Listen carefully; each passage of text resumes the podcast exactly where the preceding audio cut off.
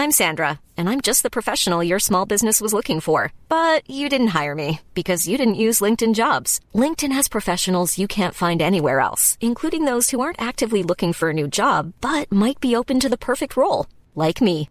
In a given month, over 70% of LinkedIn users don't visit other leading job sites. So if you're not looking on LinkedIn, you'll miss out on great candidates like Sandra. Start hiring professionals like a professional. Post your free job on linkedin.com/spoken today.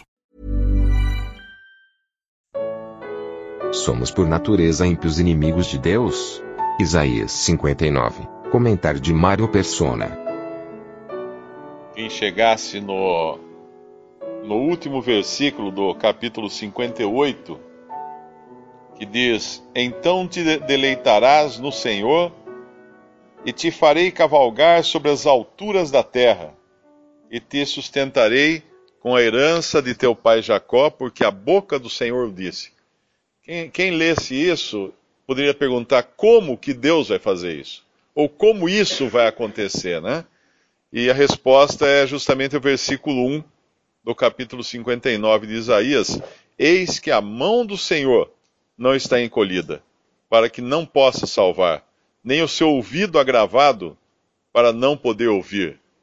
Ou seja, chega um ponto em que Deus provou de todas as maneiras o seu povo aqui na terra, que não tem como eles por si mesmos se salvarem, ou eles por si mesmos se resgatarem, ou se livrarem de seus inimigos, ou entrarem na, na terra que Deus prometeu a eles, no reino que Deus prometeu, por seus próprios meios, não tem como.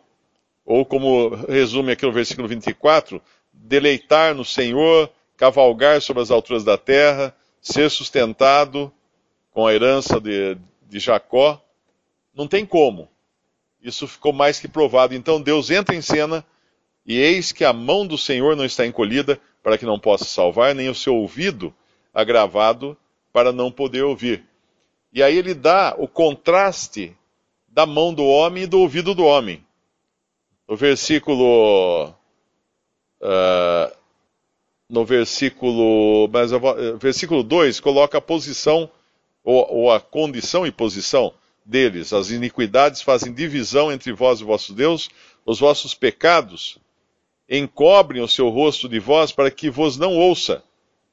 O que impede Deus de ouvir são os pecados desse povo.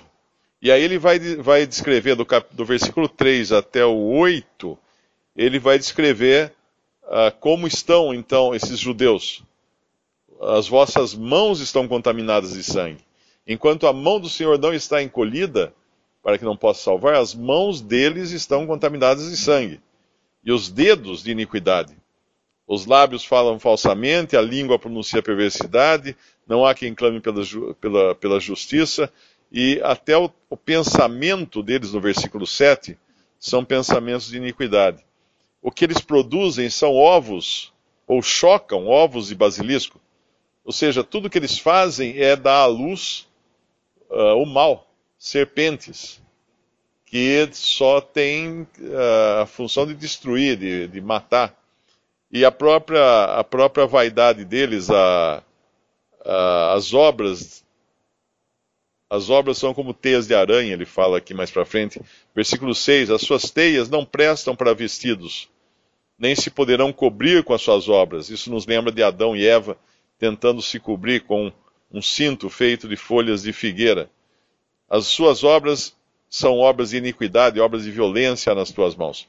Os seus pés correm para o mal, se apressam para derramar sangue, e os pensamentos são.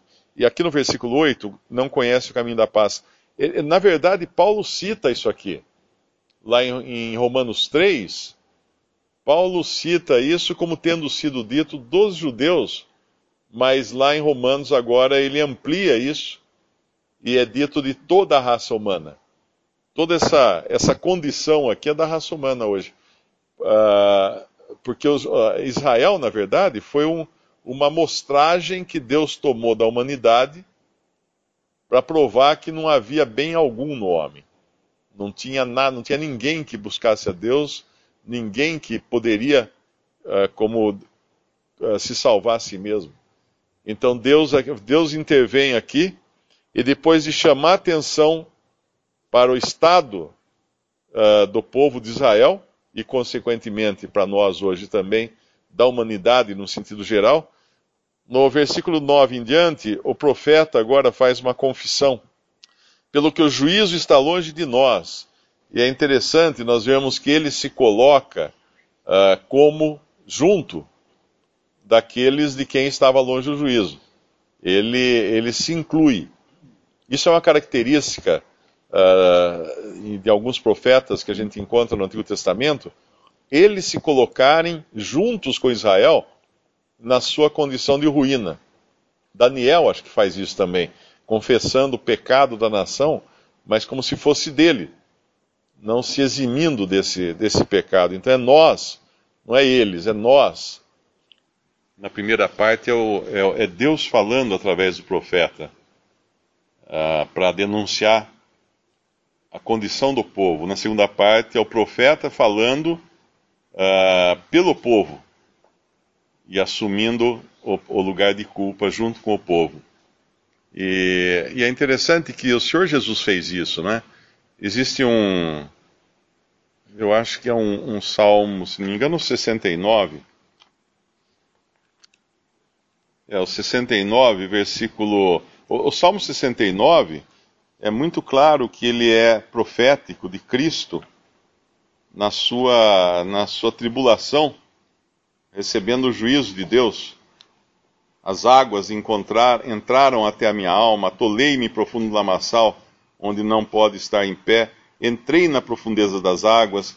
Eu às vezes lia esse, esse salmo achando que tinha um momento aqui em que não, não era a respeito de Cristo que seria o versículo, versículo 5. Tu, ó Deus, bem conheces a minha incipiência, e os meus pecados não te são cobertos. Então eu pensava, uh, mas o Senhor não tinha pecados. Mas na cruz, os nossos pecados foram lançados sobre ele. E ele assumiu como sendo dele. Embora ele nunca tivesse pecado, nunca pecou, nem poderia pecar, mas ele tomou sobre si os nossos pecados, foi ferido pelas nossas iniquidades. Uh, o castigo que nos traz a paz estava sobre ele, e pelas suas pisaduras fomos sarados.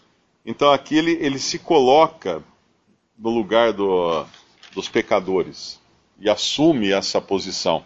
E no nosso capítulo 59, primeiro, obviamente, é Deus falando e depois o profeta falando mas não podemos também deixar de considerar que o Senhor também sentiu essas mesmas culpas sobre si da sua nação, porque ele foi lá para morrer também pelos que pela nação de Israel.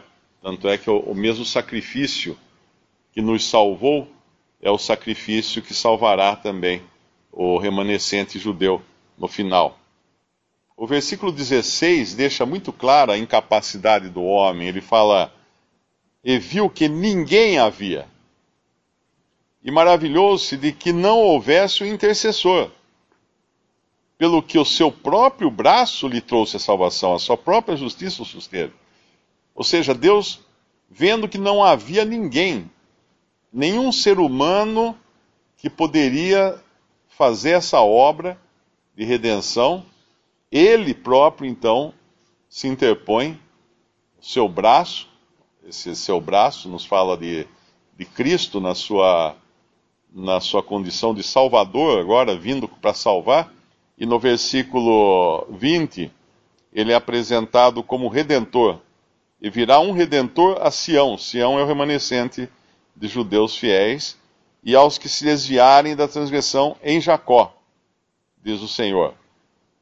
Eu creio que aqui deve, não sei, talvez possam ser duas classes, né, Judá e Israel. De qualquer maneira, esse vai ser o mesmo redentor para todo Israel e todo Israel será salvo no final. Esse braço aqui que traz salvação, eu creio que está mais conectado à salvação real, uh, de libertação, de livramento que o Senhor vai dar ao seu povo, enquanto que no versículo 20, uh, ah, o redentor tem a ver com a posição que ele conquistou uh, com a sua obra. tendo, ter, sendo agora o Redentor.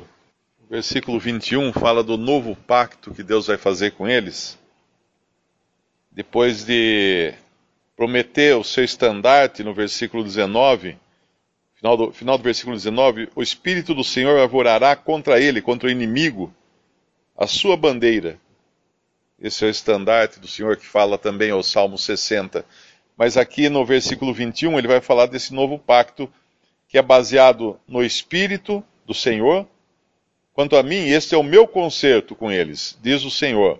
O meu Espírito que está sobre ti e as minhas palavras que fiz na tua boca. Esse novo concerto baseado no Espírito do Senhor, uh, onde todo o recurso vem do Espírito do Senhor e da palavra de Deus. Lá em Hebreus 8, ele fala sobre esse novo concerto, que é uma citação de Jeremias,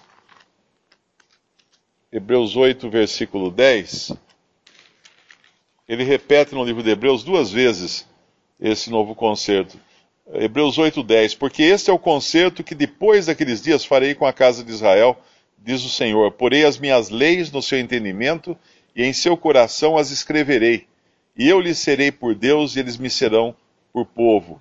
E não ensinará cada um o seu próximo, nem cada um o seu irmão, dizendo: Conhece o Senhor? Porque todos me conhecerão, desde o menor deles até o maior. Porque serei misericordioso para com as suas iniquidades e de seus pecados e de suas prevaricações não me lembrarei mais. Dizendo, novo concerto envelheceu o primeiro, ora o que foi tornado velho e se envelhece, perto está de acabar. Ele vai repetir depois esse concerto, também no, no capítulo uh, ah, 10, esse é o capítulo 8, né? No capítulo 10 também de Hebreus, e é o mesmo que é mencionado em Jeremias 31, 31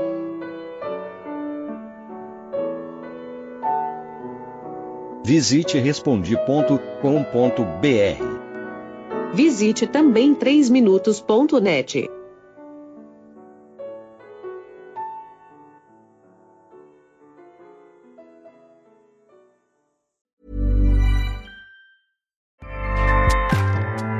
ACAST powers the world's best podcasts. Here's a show that we recommend. The Real Housewives is a guilty pleasure for most, but if you're looking to not feel guilty about that pleasure, tune in to Everything Iconic with me, Danny Pellegrino, where I break down all the messy moments and behind the scenes antics of Bravo's popular franchise. And on Everything Iconic, I also interview celebrity guests like Kelly Ripa, Kiki Palmer, Drew Barrymore, Cameron Diaz, and more about their guilty pleasures, their past work, and so much more. So if you're pop culture obsessed and find yourself watching way too much reality TV like me, tune into Everything Iconic with Danny Pellegrino wherever you listen to podcasts. ACAST helps creators launch, grow, and monetize their podcasts everywhere. ACAST.com.